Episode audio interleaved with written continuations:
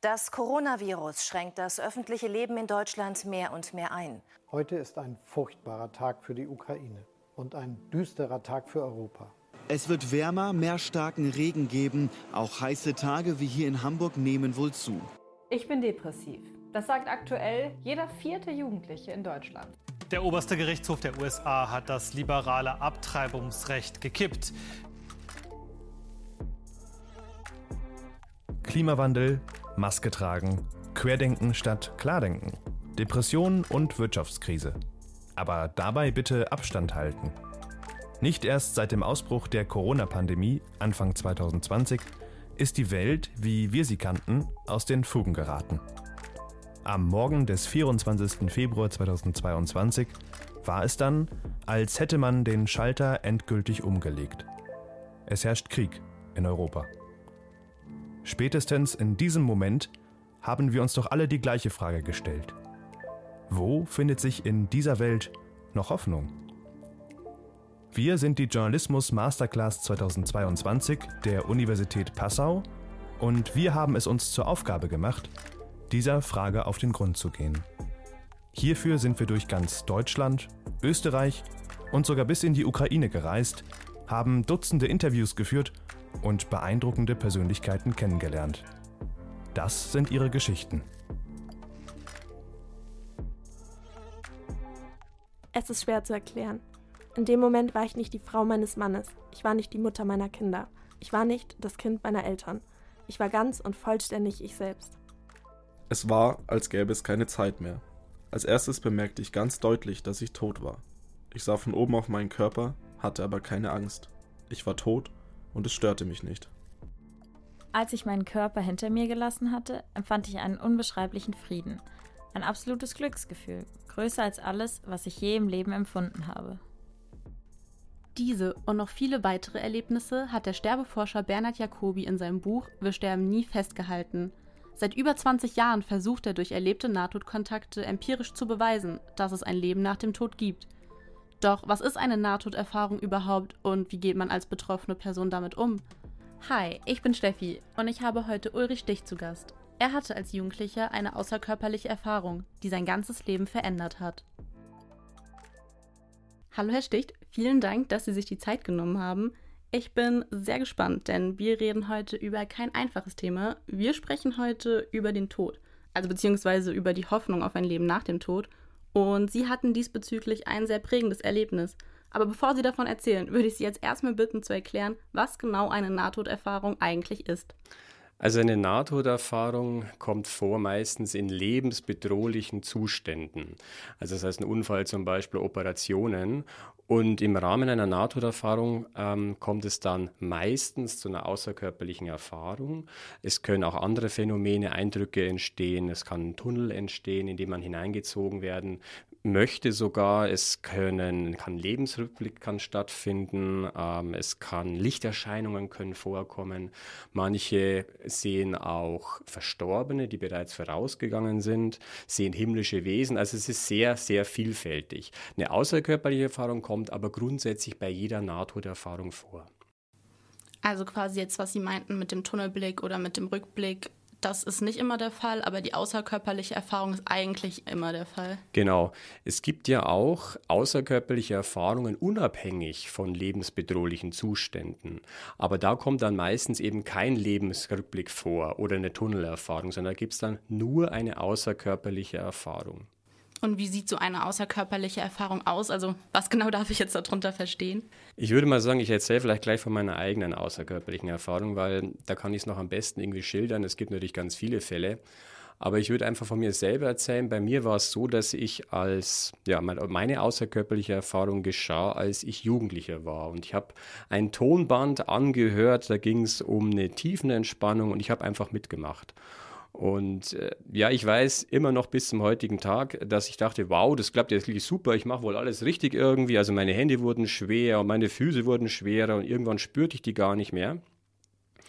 Und ich merkte irgendwann, dass ich bloß noch atmete und mein ganzes Bewusstsein drückte sich eigentlich in den Atem aus. Und dann kam ein Moment, ich weiß nicht mehr, wie es gelaufen ist, aber von hier auf jetzt befand ich mich plötzlich an der Zimmerdecke, also so ungefähr 2,50 Meter Höhe und sah auf mich herunter. Beziehungsweise ich sah auf etwas herunter, was genau aussah wie mein Körper, also wie im Spiegel. Aber es war nicht mein Körper, beziehungsweise es war nicht ich. Ich hatte also keinen Bezug zu dieser Materie. Die lag da einfach da, sah so aus wie ich, aber es war nicht ich. Und das war absolut klar. Überhaupt war diese, diese Realität, die war realer als jegliche Realitäten vorher oder auch nachher. Also die Eindrücke sind da ganz, ganz stark da gewesen. Und ich weiß noch ganz genau, wie ich da oben an der Decke war. Ich schaute nach links und rechts und war genau zwischen äh, zwei Deckenstrahlern und sah die Deckenstrahler zwar mit den gleichen bildlichen Eindrücken wie vorher mit den menschlichen Augen, bloß eben aus einem völlig anderen Blickwinkel. Und ähm, das war unter dem Dach, wir hatten ausgebaut und ich, ich sah vor allen Dingen die, die Äste in den Holzlatten, die sah ich ganz groß vor mir, also ein völlig anderer Blickwinkel als jemals zuvor. Genau, also so vielleicht mal ganz kurz der kleine Eindruck. Ja, was ich, was ich gespürt habe, also wie sich das angefühlt hat, wie soll ich sagen, ich hatte den Eindruck, ich bin mit allem verbunden, was existiert. Ich bin mit allen Lebewesen, mit allem verbunden. Es war ein Gefühl von ja, bedingungsloser Liebe, einem bedingungslosen Sein. Also alles, was da war, war völlig ohne Bewertung. Einfach da und miteinander verbunden. Nur hatte ich überhaupt kein körperliches Gefühl mehr. Das war also wirklich vollkommen weg. Ansonsten war ich eingebettet wirklich in bedingungslose Liebe, aber nicht der irdischen Liebe, wie wir sie alle kennen, sondern in einer Liebe, die ich eigentlich mit Worten nicht beschreiben kann. Das ist auch das Dilemma eines jeden, der so eine Erfahrung gemacht hat. Die irdischen Worte reichen nicht aus, um diese Erfahrung zu erklären. Und wir versuchen es natürlich auch immer wieder, äh, zu erklären. Wir wissen, in dem Moment, wo wir den Mund aufmachen, treffen wir einfach nicht die richtigen Worte. Das ist wirklich ein Dilemma eines jeden, der eine Nahtoderfahrung gemacht hat oder eine außerkörperliche Erfahrung, dass wir das nicht versprachlichen können. Ich versuche mir auch gerade vorzustellen, weil Sie meinten, dass Sie keine Verbindung zu Ihrem Körper hatten. Also ich kann mir das gar nicht vorstellen, weil ich meine, ich lebe ja in meinem Körper drin. Wie kann ich keine Verbindung mehr zu ihm haben? Nicht das empfinden, was ich jetzt auch jetzt gerade empfinde, wenn ich etwas berühre oder meine Gefühle oder dass da einfach keine Verbindung also das ist sehr schwer vorzustellen, das auf ist, jeden Fall. Genau, das ist sehr schwer vorzustellen und das macht die Sache so schwierig auch zu erklären. Ich versuche es manchmal so ein bisschen Menschen zu erklären, wie wenn man jetzt zum Beispiel schläft und träumt. Da hat man auch kein bewusstes Körpergefühl und trotzdem gibt es ganz intensive Träume, wo man wirklich sagt, Mensch, ich bin ja wirklich da, ich habe das genau erlebt und so weiter. Also so ein bisschen in die Richtung. Aber nochmal, in einem Traum, wenn wir in der Früh aufwachen, wissen wir meistens ja sofort, ah, ich habe geträumt und jetzt bin ich wieder wach. In dem Zustand ist es genau andersrum. Wenn man eine außerkörperliche Erfahrung oder eine Nahtoderfahrung hat, hat man den Eindruck, diese Realität ist realer als das Leben nachher. Also das macht die Sache wirklich teilweise etwas komplizierter. Aber wie ist es dann für Sie nach dieser Erfahrung? Kann man das im ersten Moment realisieren, was da passiert ist? Kommt es einem wie ein Traum, wie eine Halluzination vor? Oder war das Ihnen sofort bewusst, okay, ich hatte da gerade was ganz Besonderes, das war eine Nahtoderfahrung, eine außerkörperliche Erfahrung? Wie geht man im ersten Moment damit um? Ja, das ist eine, ein richtiges Problem. Vor allem meine außerkörperliche Erfahrung war als Jugendlicher. Das heißt, ähm, ich hatte überhaupt keinen Namen dafür, was da jetzt überhaupt passiert ist. Ne? Ähm, ich habe mir all die Jahre nachher immer so die Frage gestellt, naja, vielleicht war es ja doch irgendwie ein Traum, vielleicht habe ich irgendwie was ganz Intensives geträumt, aber allein schon bei dem Satz, wenn ich ihn sage, weiß ich, nee, das ist Quatsch. Das ist es nicht. Ähm, ich erinnere mich immer daran, dass es eben kein Traum war, als ich wieder in den Körper zurückgekommen bin. Und das war ein zutiefst traumatisches Erlebnis, weil ich festgestellt habe, und das machen viele Nahtoderfahrenen, ähm, der Körper ist unglaublich eng. Es ist also viel zu eng eigentlich und er ist unglaublich schwer. Ich weiß noch, dass ich mir gedacht habe, Mensch, auf meinem Brustkorb steht ein Panzer. Ich konnte fast überhaupt nicht atmen. Also er war eng, er war schwer und dann war bei mir noch, ich habe irgendwie die Knochen gefühlt. Also ich habe richtig gespürt, wie die Knochen in meinem Körper sind und habe die Knochen als was richtig Schweres und Festes wahrgenommen, wo ich vorher ganz leicht war. Und bei mir war noch so, ich habe festgestellt, ah, irgendwie ist das alles hier so nass und glitschig. Und als Kind dachte ich mir, ich konnte es nicht zuordnen. Erst später als, als äh, herangehender Erwachsener haben wir gedacht, naja klar, in unserem Körper, wir bestehen ja hauptsächlich aus Wasser. Das heißt, ich habe in meiner Erfahrung wirklich den Körper nachher, nachdem ich wieder hineingegangen bin, komplett neu gefühlt. Und das war wirklich sehr, sehr eindrücklich. Dieses Gefühl, habe ich nie wieder nachher irgendwo erlebt. Und das sagt mir, es war eben kein Traum in dem klassischen Sinne, sondern es war eine Realität, die ich wirklich so erlebt habe ne? und die also wirklich bis zum heutigen Tag anhält. Aber waren Sie danach nicht enttäuscht, aber Sie haben ja gesagt, dass Sie eine bedingungslose Liebe gespürt haben. Also ein Gefühl, was ich mir jetzt natürlich nicht vorstellen kann, dass Sie dort erlebt haben. Aber ist man dann im ersten Moment irgendwie traurig, dass man dieses Gespür, dieses Gefühl nicht mehr hat, wenn man zurückkommt? Das Gefühl habe ich immer noch. Ich bin mit allen Menschen verbunden. Ich bin mit ihnen verbunden, obwohl ich sie gar nicht kenne jetzt. Ne? Ich bin mit den Menschen draußen, die ich gerade begegnet bin, verbunden mit allen. Ne? Ich bin aber auch zum Beispiel mit anderen Lebewesen verbunden, mit Bäumen, Pflanzen, Natur. Das ist auch ganz einfach erklärt, wir sind ja Natur, auch wir Menschen sind Natur. Ne? Also ich bin mit allem verbunden und dieses Gefühl der bedingungslosen Liebe trage ich weiter tief in meinem Inneren, in meinem Herzen. Und das war auch eher so, im Nachhinein war das dann schwierig beim, beim Aufwachsen bis zum heutigen Tag, wenn ich sehe, wie viele Menschen Streit haben, wenn sie Krieg führen, wo ich weiß, dass wir eigentlich alle miteinander verbunden sind. Das ist eigentlich unsere Natur. Wir sind miteinander verbunden, nicht um uns äh, zu bekriegen, sondern voneinander zu lernen, natürlich auch in den Unterschiedlichkeiten. Und dankbar, dankbar zu sein, dass wir unterschiedlich sind. Und das ist manchmal schwierig, wenn ich dann sehe, man braucht ja nur einen Fernseher einschalten ne? äh, und dann sieht man praktisch, wie es in der Welt auch rund geht und das belastet unglaublich. Ne?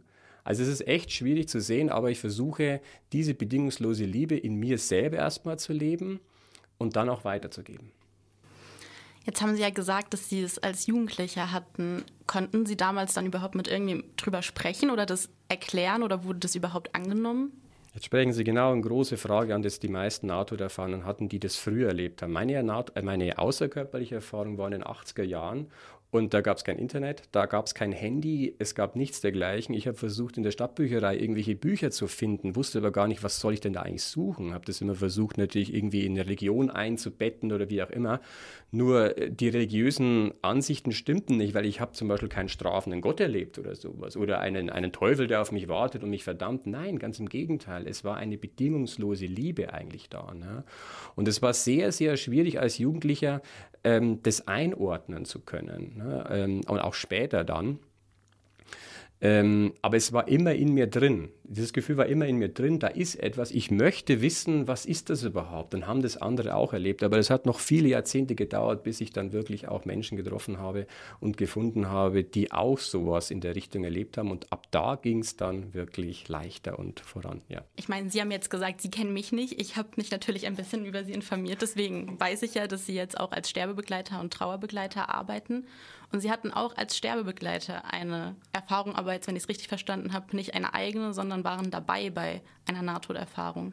Genau, das ist, der Begriff nennt sich empathische Nahtoderfahrung. Ich hatte, ich hatte früher schon mal, 2017 hatte ich eine empathische Nahtoderfahrung, da wusste ich noch gar nicht, was das überhaupt ist, beziehungsweise dass es einen Namen dafür gibt.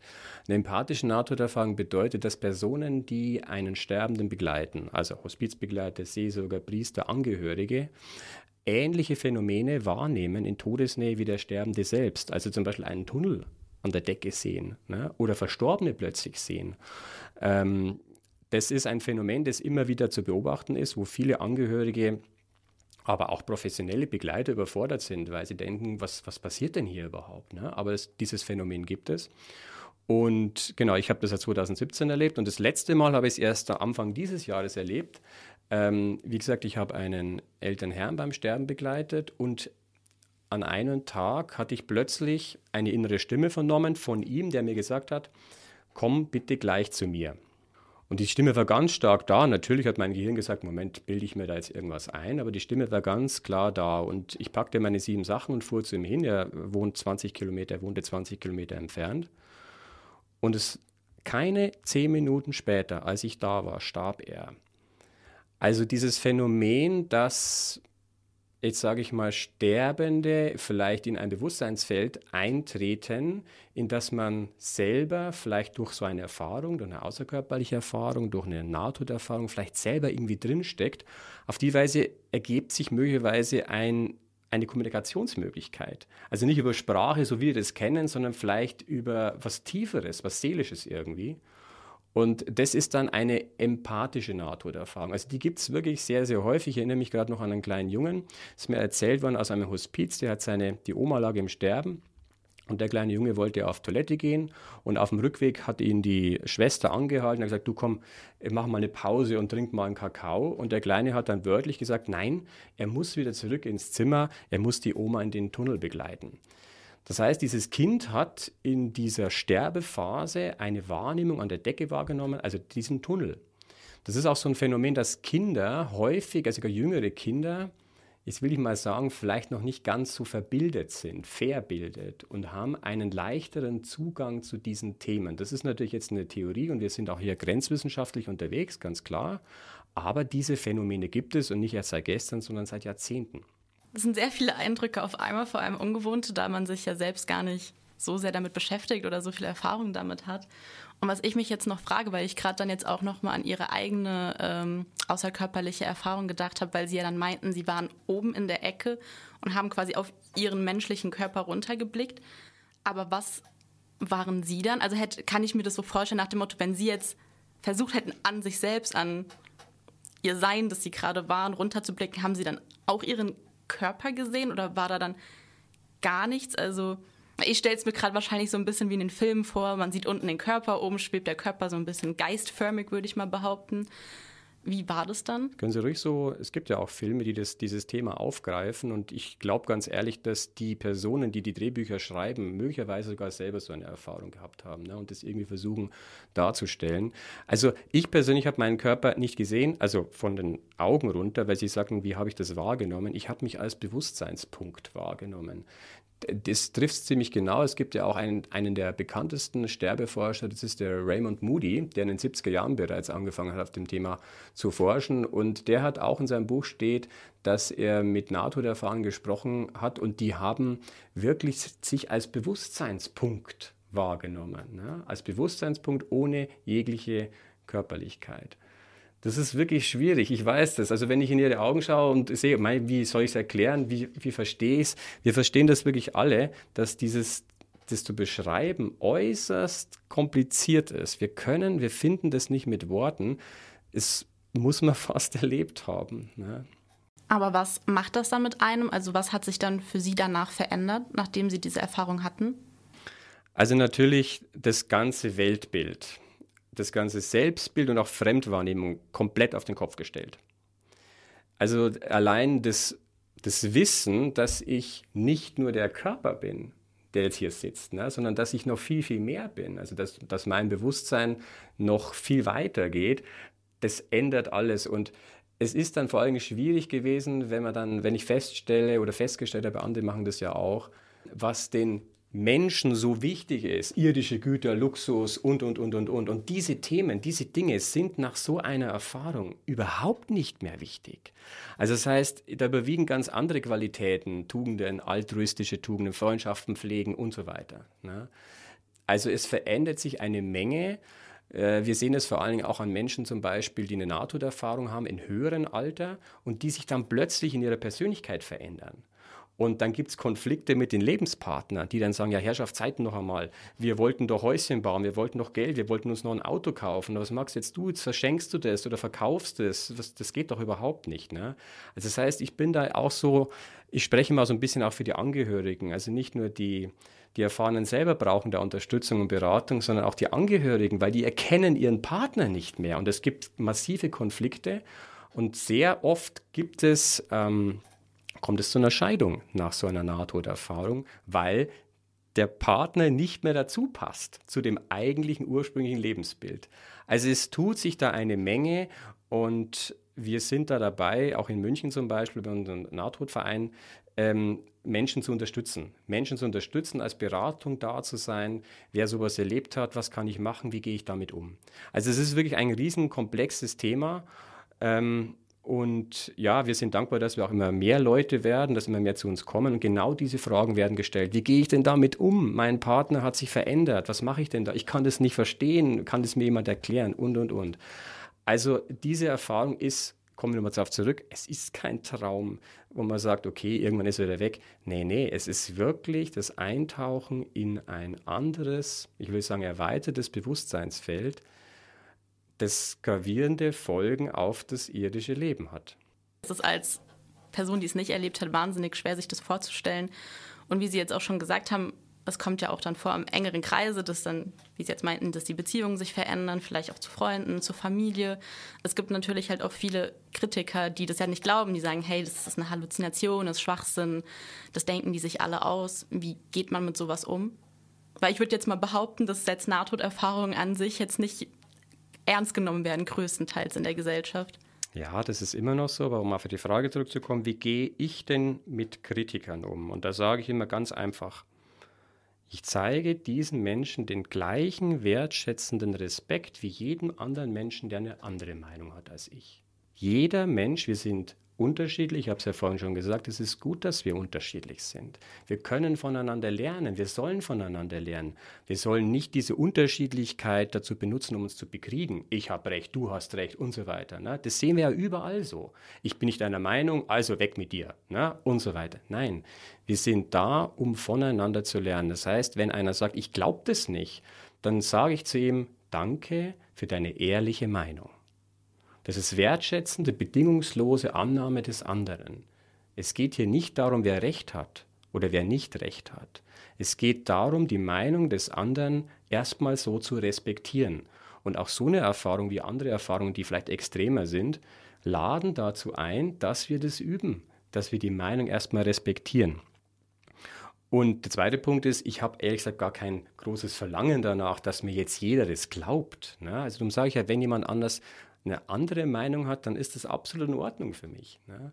Ähm, ich vergleiche es mal ein bisschen mit der Liebe. Wenn ich würde niemals zu einem Menschen sagen, du, ich glaube dir nicht, dass du deine Frau liebst. Ich glaube dir nicht, dass du dein, deinen Sohn liebst. Das glaube ich dir nicht, ne? weil es da vielleicht keine wissenschaftlichen Beweise gibt. Die Frage stellt sich kein Mensch. Da würde jeder sagen, hey, was, was erzählst du mir da? Ich liebe meine Frau, ich liebe meinen Mann, ich liebe meine Kinder.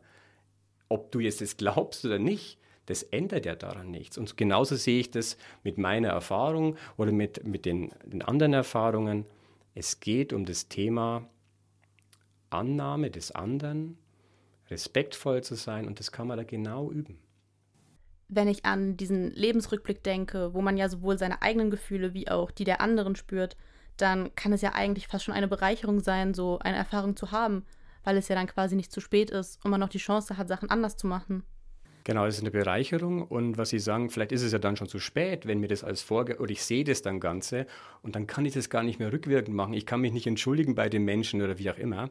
Ähm, so Berichte von Nahtoderfahrungen können den Menschen jetzt helfen. Ich finde sogar genau deswegen erleben wir das und kommen auch wieder zurück, dass wir den Menschen hier erzählen, wie das nachher möglicherweise abläuft ne, und was sie für ihr jetziges irdisches Leben da mitnehmen können. Das haben Sie jetzt gerade die perfekte Überleitung gemacht, nämlich eine ganz simple Frage, die eigentlich also für viele wahrscheinlich gar nicht so simpel ist. Aber was, wie stellen Sie sich denn vor, was danach passiert? Wie sieht das Leben nach dem Tod für Sie aus? Ich sag's mal so, ich habe mir ehrlich gesagt noch gar nicht so Gedanken darüber gemacht, wie das Leben nach dem Tod ausschaut. Denn, und das sage ich auch ganz ehrlich, ich weiß es nicht. Ich habe eine außerkörperliche Erfahrung gehabt, ich habe eine empathische Nahtoderfahrung gehabt, aber ich bin noch nie wirklich gestorben. Ich sage auch vor allem biologisch gestorben. Auch beim Sterben gibt es ja verschiedene Tode. Ich weiß es nicht.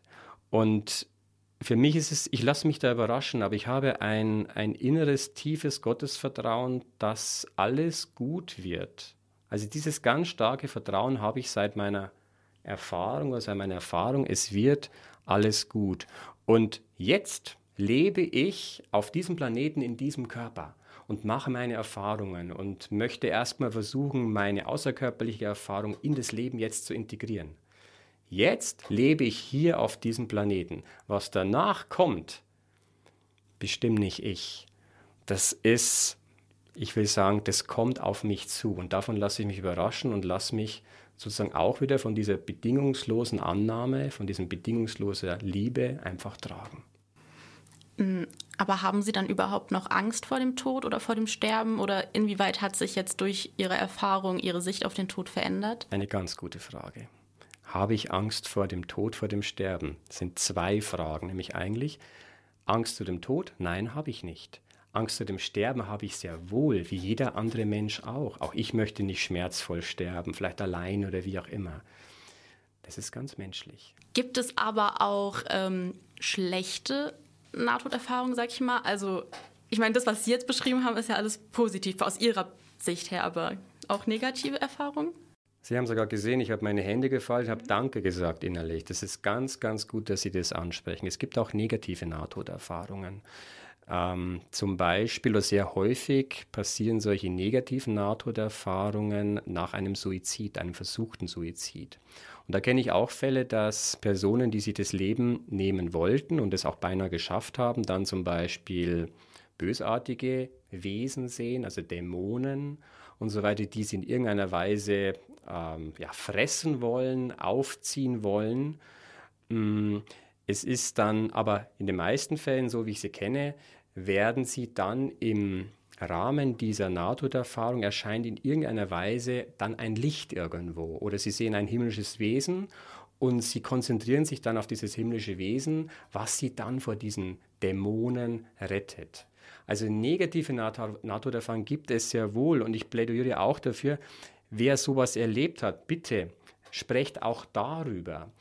Äh, warum es so wenig negative Nahtoderfahrungen gibt, äh, liegt meiner Meinung nach daran, dass es ohnehin schon schwierig ist, über eine positive Nahtoderfahrung zu erzählen, weil die meisten sagen, na komm bitte, also du hast da irgendwas dir eingebildet. Aber jetzt auch noch zu sagen, ich habe dann Dämonen gesehen oder sonst irgendwie, die Stigmatisierung dieser Menschen, die Selbststigmatisierung ist noch viel stärker. Das heißt, die wollen noch viel weniger drüber reden. Äh, aber die gibt es sehr wohl. Das Schönste an der Sache ist, ich kenne keine einzige negative Nahtoderfahrung, die nicht im Nachhinein im Leben ins Positive transformiert worden ist. Aber dazu muss man reden. Dazu braucht man eine Beratung. Dazu müssen Menschen da sein, die, die sagen, ja, ich kenne sowas, komm, lass uns drüber reden. Also es ist überhaupt das Motto, lasst uns darüber reden. Und dann wird man schnell sehen, ja, dieser innere Schmerz, der fällt dann ab. Und das ist dann so, wie wenn aus der aus dem Herzen eine Energie wieder hochsteigt, die vorher auch da war, aber die wie so ein Schatten äh, besetzt war, die hochsteigt und dann findet diese Transformation ins Positive statt. Ne? Und es gibt auch ganz viele ähm, äh, Suizide, also versuchte Suizide, die, nach, die so eine Nahtoderfahrung hatten und nachher sich nicht mehr das Leben nehmen konnten, weil sie gesagt haben, ich bin verbunden mit allem. Ich bin mit allem verbunden. Also negative Nahtoderfahrungen gibt es sehr wohl, weniger wird berichtet, weil möglicherweise die Selbststigmatisierung noch stärker ist als bei positiven Nahtoderfahrungen. Weil wir jetzt auch viel darüber gesprochen haben, dass es ja auch in der Gesellschaft jetzt keine große Thematik ist. Es wird viel verdrängt. Es wird eigentlich ist Sterben und Tod in manchen Fällen fast schon ein Tabuthema. Würden Sie sich wünschen, dass diese Thematik näher in die Gesellschaft rückt, dass man mehr drüber spricht? Denken Sie, das würde helfen, einfacher damit umzugehen? Unbedingt. Punkt. Unbedingt. Ich finde sogar, das ist unabhängig von meiner Erfahrung meine persönliche Hauptintention. Lasst uns über das Sterben, lasst uns über den Tod reden. Ich finde es immer wieder erstaunlich, unsere Gesellschaft tabuisiert das Thema, das uns alle betrifft, jeden Menschen auf diesem Planeten, wird irgendwann mit dem Tod konfrontiert. Und wir tabuisieren das, wie wenn es es gar nicht gäbe. Und es ist ja klar, das ganze Thema ist so angstbesetzt, dass keiner darüber reden will. Weil jeder sagt, lass mich bloß in Ruhe. Obwohl es früher oder später kommen wird. Ja, ich bin sehr dafür, dass wir darüber reden. Vor allem denke ich mir manchmal, wir sind ja selber Natur. Und wenn wir hinaus in die Natur schauen, dieser permanente Wandel zwischen Entstehen und Vergehen, das lebt uns die Natur die ganze Zeit vor. Und wir als Menschen sind so angstbesetzt diesem Thema, dass wir selbst den Tod kontrollieren wollen. Wir wollen am Ende des Lebens, gerade im hohen Alter, wollen wir das Leben möglichst lang hinauszögern. Möglichst lang hinauszögern, dass der Tod nicht eintritt. Ne? Mir kommt da manchmal dieser Hospizgedanke von der Cicely Saunders. Das ist ja die Gründerin der Hospizbewegung. Und die hat gesagt, man soll nicht dem Leben mehr Tage geben, sondern den Tagen mehr Leben. Und ich finde, das ist etwas nicht nur was, was das Sterben anbelangt oder die letzten Stunden, die letzten Tage, sondern auch jetzt schon. Lasst uns jetzt leben, aber lasst uns über alles reden und auch über das Sterben und den Tod. Und wie wir vorhin schon gesagt haben, wir können von Sterbenden unglaublich viel äh, lernen über unser jetziges Leben. Also lasst uns über dieses Thema reden, reden, reden, reden. Wenn irgendwo ein Thema Angst besetzt ist, gibt es nur eine Möglichkeit, darüber reden und es wird Stück für Stück besser. Eigentlich ganz simpel. Ganz simpel, lasst uns darüber reden. Die ganze Thematik an sich hat ja auch sehr viel mit Hoffnung zu tun. Also Hoffnung ist ja, ich würde mal fast behaupten, Grundbaustein von der ganzen Ansichtssache und von der ganzen Thematik. Was hat denn in Ihren Augen Sterben mit Hoffnung zu tun? Also Sterben heißt, ich muss loslassen von allen Dingen, von allen Glaubensvorstellungen. Und am Ende habe ich vielleicht gar nichts mehr, woran ich glauben kann. Ne? Die Sicherheit wird mir genommen. Da ist Hoffnung vielleicht eine Möglichkeit zu sagen, Mensch, aber ich habe die Hoffnung, dass alles gut wird. Ich habe die Hoffnung, dass alles gut wird, dass alles gut ist und wohin auch immer es geht, es ist richtig so. Also Hoffnung ist was Gutes, ist was Gutes. Und die Hoffnung, glaube ich, stirbt nie. Die stirbt auch nicht zuletzt. Die Hoffnung stirbt nie. Kommen wir sozusagen auch zu der letzten Frage. Und unser Podcast heißt ja, wie gesagt, Hoffnungsfunken. Und ganz passend dazu wollte ich einfach nochmal Sie fragen, was bedeutet denn in Ihren Augen Hoffnung? Da komme ich auf das zurück, was Sie mit den Filmen vorhin schon angesprochen haben. Ich habe ein Zitat aus einem meiner Lieblingsfilme.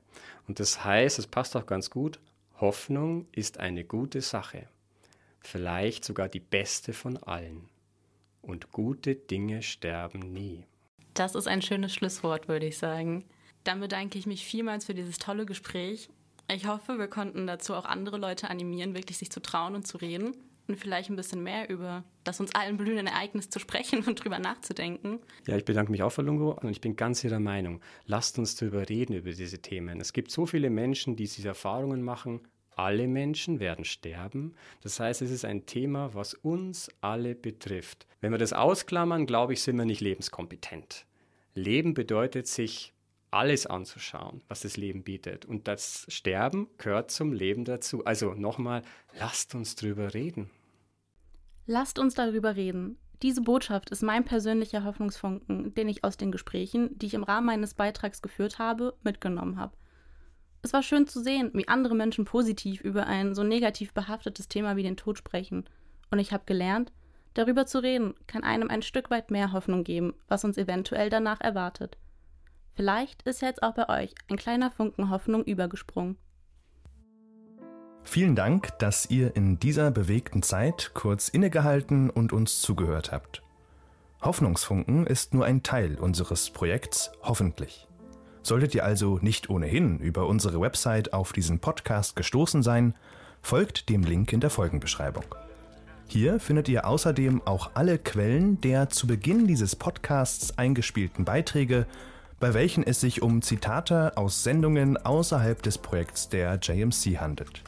In diesem Sinne, macht's gut und verliert nie die Hoffnung.